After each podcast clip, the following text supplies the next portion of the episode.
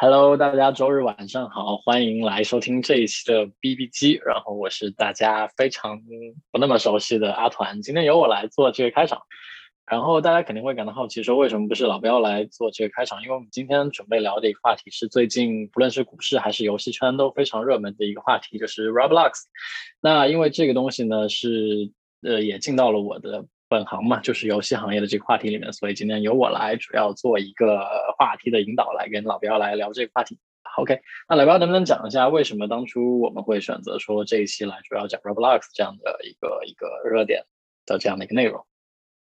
啊，对，首首先就是周日晚上的大家好，那么。先想聊这个话题，主要还是借这一周 Roblox 上市这样的一个势头，因为啊这周刚好 Roblox 在纳斯达克上市，然后直接啊首日就涨了可能百分之呃七十多吧，然后就总市值达到四百亿美金这样的一个水平，然后这个水平其实对于一个游戏公司，它已经是一个非常高的这样的一个市值了。其实啊给大家做个比比比较吧，比如说那个动视暴雪，它其实现在大概是在。七百亿、八百亿的这样的一个水平，也就是说，Roblox 已经有二分之一个这样动视暴雪的这样的一个市值，然后京东大概在啊一千亿，然后百度大概也在啊七千亿，所以其实对于一个游戏的这样的一个公司来讲，它有这样的一个成绩啊，已经是非常非常难得了。所以也想跟大家聊一下，就是 Roblox 这个游戏到底是什么，是一个什么样的一个游戏，同时，那么这个游戏它啊未来可能发展是是怎么样的？对，其实就像王彪呃，就像老彪说的一样，单个游戏产品、单产品的公司能做到这样的一个市值，包括说游戏这个概念在股市一般比较容易被低估的情况下，这个市值其实还是非常的惊人的。那老彪子，你有玩过 Roblox 吗？或者说你你大概知道它是一个什么样的产品？啊，我没有玩过这个游戏，但是我对这类游戏，我我可能最初的定义啊，最初的的印象来自于《我的世界》吧，就 Minecraft。因为，嗯嗯啊，我我我我五年前其实那个时候在网易嘛，然后刚好网易其实就是代理了我的我的世界，然后大家其实对这样的一个代。理也都很关注，然后当时也对这类游戏。有了一些一些简单的了解，呃，所以我我我我我整个这个概念还是于来自于我的世界，我会。用我的世界来去类比 Roblox，所以我也想想了解一下你那边，你觉得呃，对于 Roblox 这样的游戏来讲，它和我的世界啊有一个什么样的区分，或者说它如果是一类游戏，那这类游戏你认为它到底一个具体的概念和定义是怎么样的呢？嗯嗯嗯，呃，其实我觉得从两方面可以来说，这个如果从我们游戏行业内对游戏类型的分类来看的话，Minecraft 跟 Roblox 其实都算是一个沙盒加平台型的产品。然后，如果从更广的意义上，就是市场角度来说的话，这两个应该都算是一个，就是泛游戏的一个平台型的一个产品。怎么说？就是，呃，它的本身的意义要大于单款游戏的这样一个很窄的概念本身。因为开发者其实在这两个产品中都提供了一个工具或者平台，就是用户不仅能在里面玩它基础的一个游戏内容，也可以自己去生成一些内容。那生成内容之后，也可以是。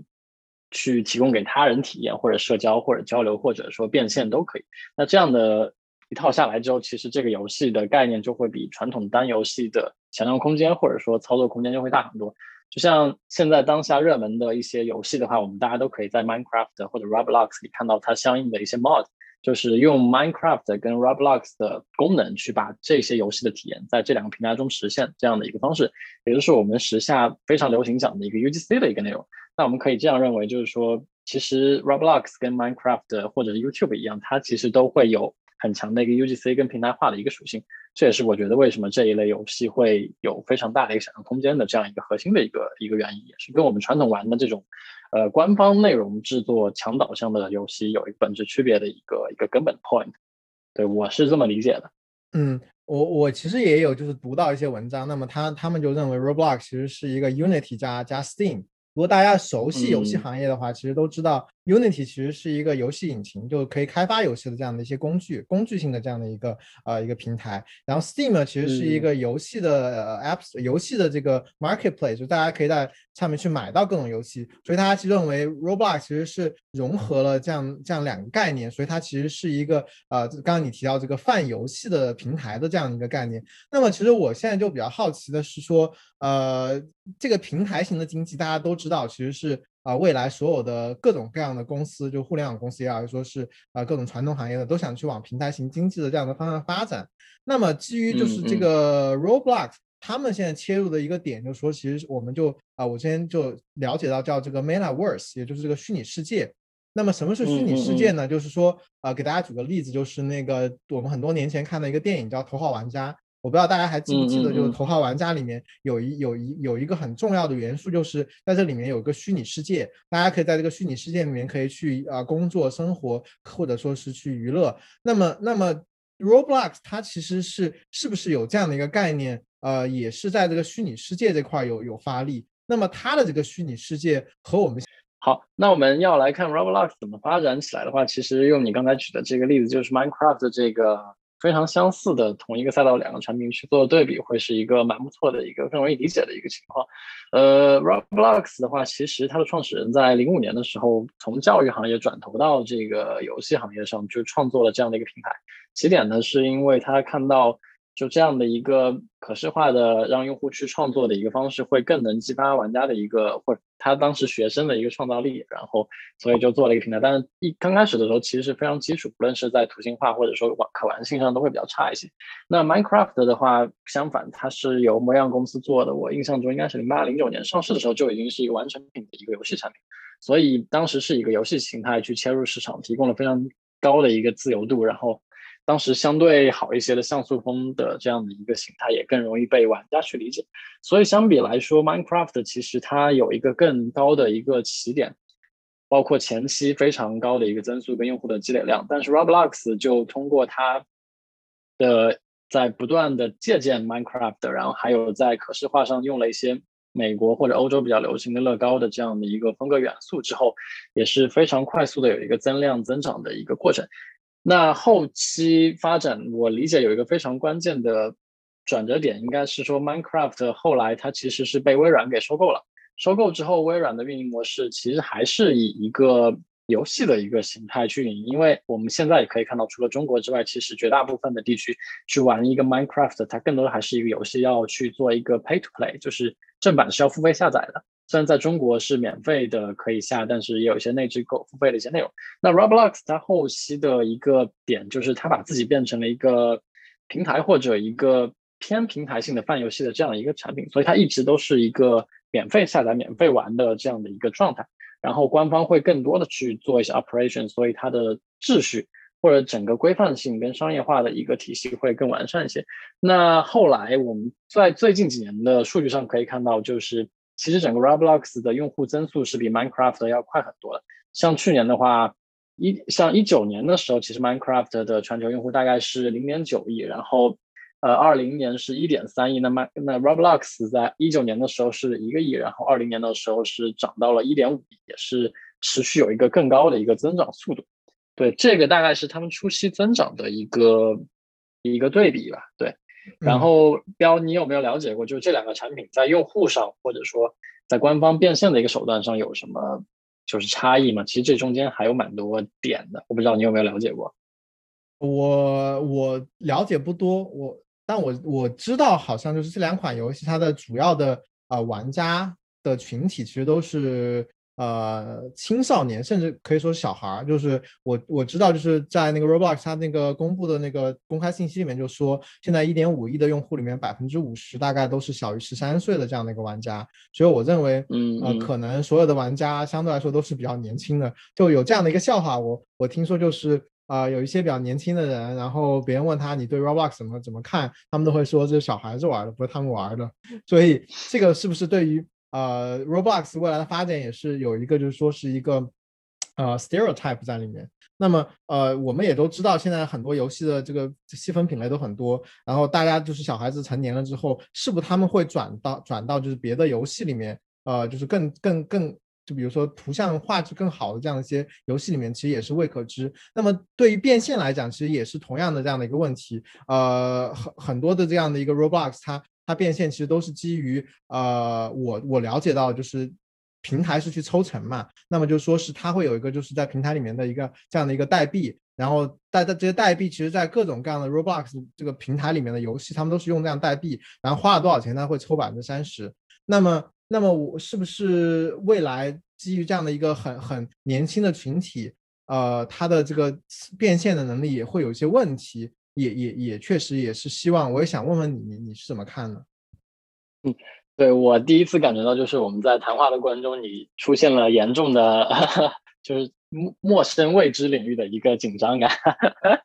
对，然后刚才这个问题的话，我觉得有两个词，虽然你可能没有那么了解，但是就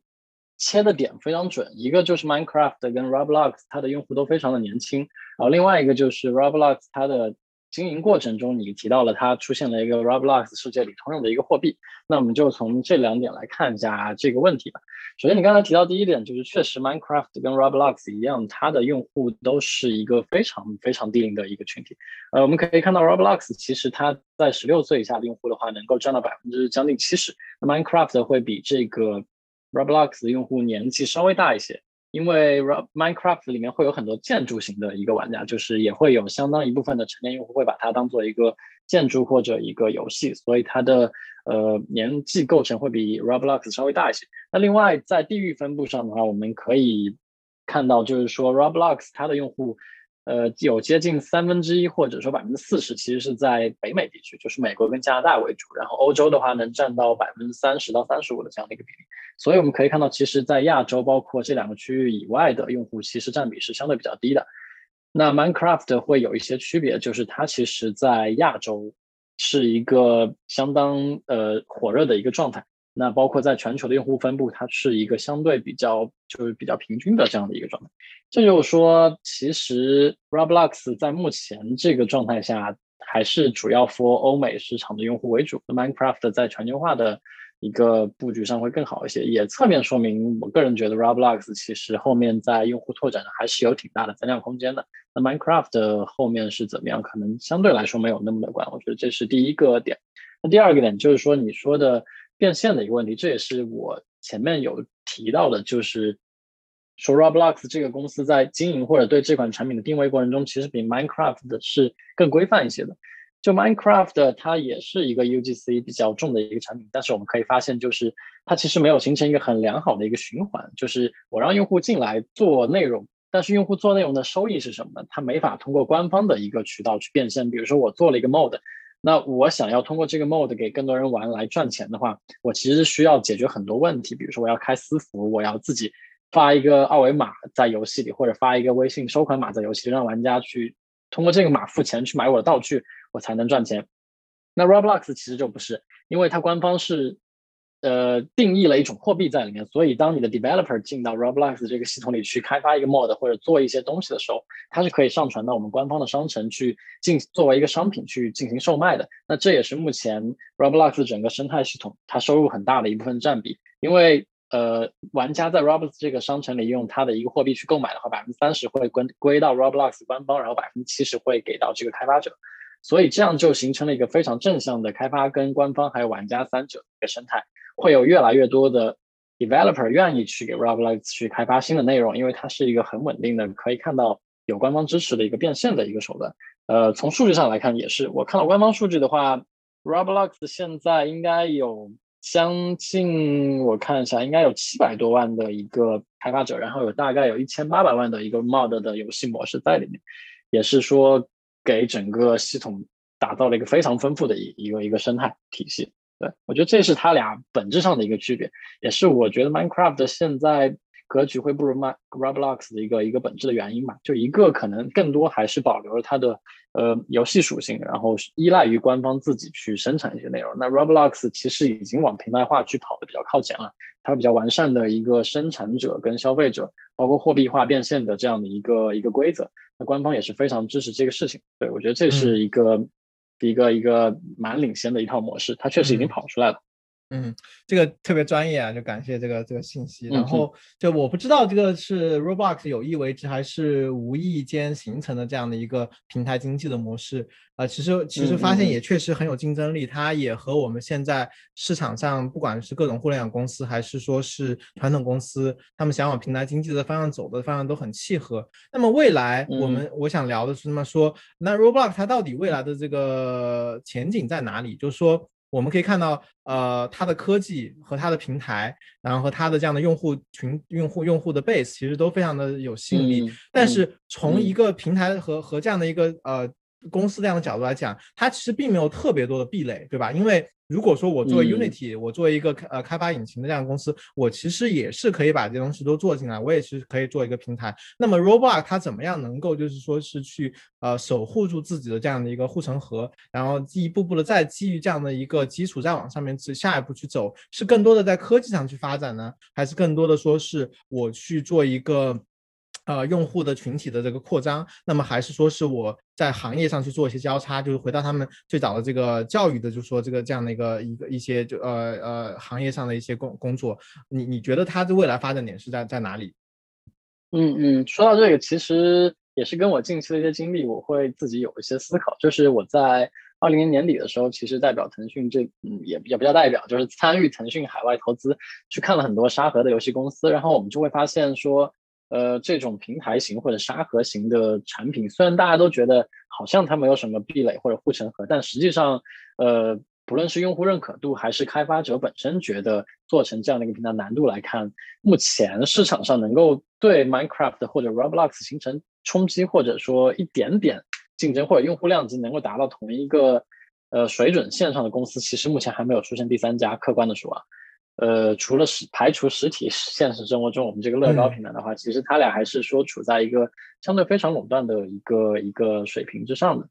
呃，那至于说它的护城河，我理解应该是说在这样的一个年龄段的孩子里的一个文娱或者说整个生活方式中，它现在已经是一个不可缺少的一个一个环节。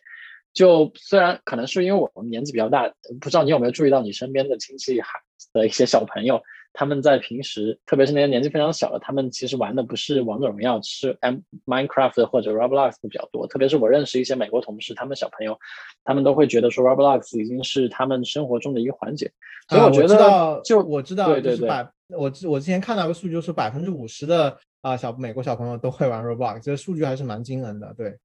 对对，所以所以所以其实这对对对，你说，所以其实。呃，所以其实之前我我我看到一个就是啊，有人在写说，那么 Roblox 会不会成为就是我们三十年前或四十年前的任天堂？就它相当于呃。开发了一个新的这样的游戏平台或者游戏的这样的一个理念，然后教育了这样的波这样一些新的小朋友，然后他和这些小朋友一起成长这个平台，然后再不断的去演进它的商业模式，或者不断去提供新的这样的玩法或者提供新的游戏，然后从而去开拓出一片新的这样的一个空间。所以刚刚你提到说，我们用户的用户的基础或者说我现在的基数其实是已经很惊人，所以这个是不是他们？未来发展的就主要最主要倚重的这样的一个点，然后再去以这样的一个点去不断的去在科技和行业的交叉上去发力。嗯，所以我我是觉得它其实就是现在呃低龄用户或者说十六岁以下用户的一个生活方式，也就是生活中必不必不可缺少的一环。它就跟你现在上班可能要用手机或者用电脑一样，他小孩子成长过程中以后可能是教育或者学习或者玩乐，他都会。嗯，接触到 Roblox 的这样的一个环，那如果形成了这样的认知或者说一些概念的话，它其实在想拓展它的业务或者它寻找下一个发展的，就是呃，就是呃里程碑其实比较简单。比如说，假如说 Roblox 跟我们九年制义务教育的那个教材或者什么什么什么玩意儿，像像小朋友周日要上的培训班一样。它是一个必须经历的东西或者过程的话，那它其实可以跟一切结合呀。它比如说可以跟衣食住行，可以跟培训，可以跟你刚才说的 high tech 或者各种东西都结合起来。那那它就是生活中的一个部分，这才是它核心的想象力，就是它不再是一个很狭义上的游戏的这样一个概念，它可能会被家长禁止。那我理解是说，逐渐发展下去，当它势头足够大的时候，它其实可以变成像吃饭喝水、游戏。然后，呃，衣食住行一样是一个非常重要的一个环节。就比如说，你小朋友到了六七岁或者八九岁的时候，他一定会去 My Roblox 里面去去看一些东西，不论是去里面上课，还是还是玩游戏，还是去看电影一样也好，它就会是一个生活方式，一个生活阶段的一个必需品。对，我觉得这这是它的下一步一一个一个一个点。对，它就变成了一个工具，变成了一个平台，变成了一个媒介，它用于传递各种各样的信息，对吧？其实我一直很很感兴趣，就是呃，教育和呃和游戏的这样的一个结合。我认为其实 Roblox 其实就在这样的一个很黄金的这样的一个交叉点这里。我也希望 Roblox 啊未来能够就是给大家展示出一个。真正是，首先它是一个游戏，再其次是一个教育产品的这样的一个一个东西，而不是我们现在看到很多产品，它首先是一个教育产品，它加了很多呃游戏化的元素，我觉得这是完全不一样的概念，所以我特别希望能够就 Roblox 能够走出一条这样的路，然后告诉。世人说，我作为一款游戏，它是可以很有很有教育意义，可以很好的帮助到或者启发到这样的孩子们的。所以说，我觉得他如果以这样的切入点去切入，我们之前聊到很多，比如说开放世界啊、虚拟世界这样这些话题，它未来真的是有可能。呃，想象力非常非常大，就是我看他们把自己呃定位，就说我的竞争对手是啊，谷歌是 Facebook、Netflix 以及以及 Unity，就他们的这个他们的这样的就是一个愿景，还是蛮呃蛮蛮蛮蛮就是 ambitious。我是觉得呃，希望他们能够走走出一片一片空间一一片天空出来吧。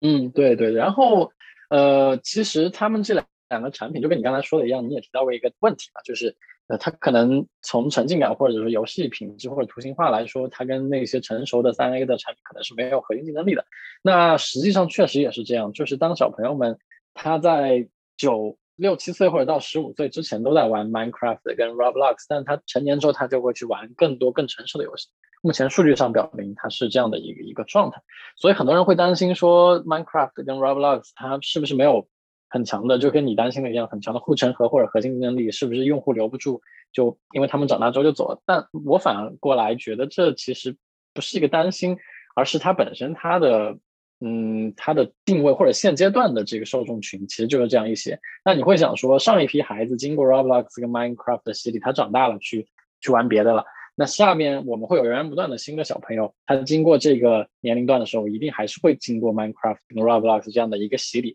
那这个洗礼对他产生的影响其实是终其一生的。他长长大之后去玩别的游戏，或者说去做别的事情，他就会，呃，在思路上或者感受上，或者说观念上，就会回忆起当年他当年在 Minecraft 跟 Roblox 里感受到这种开放性，跟他赋予他的这个创造力跟一个无尽的一个想象力。我觉得这是，就是他。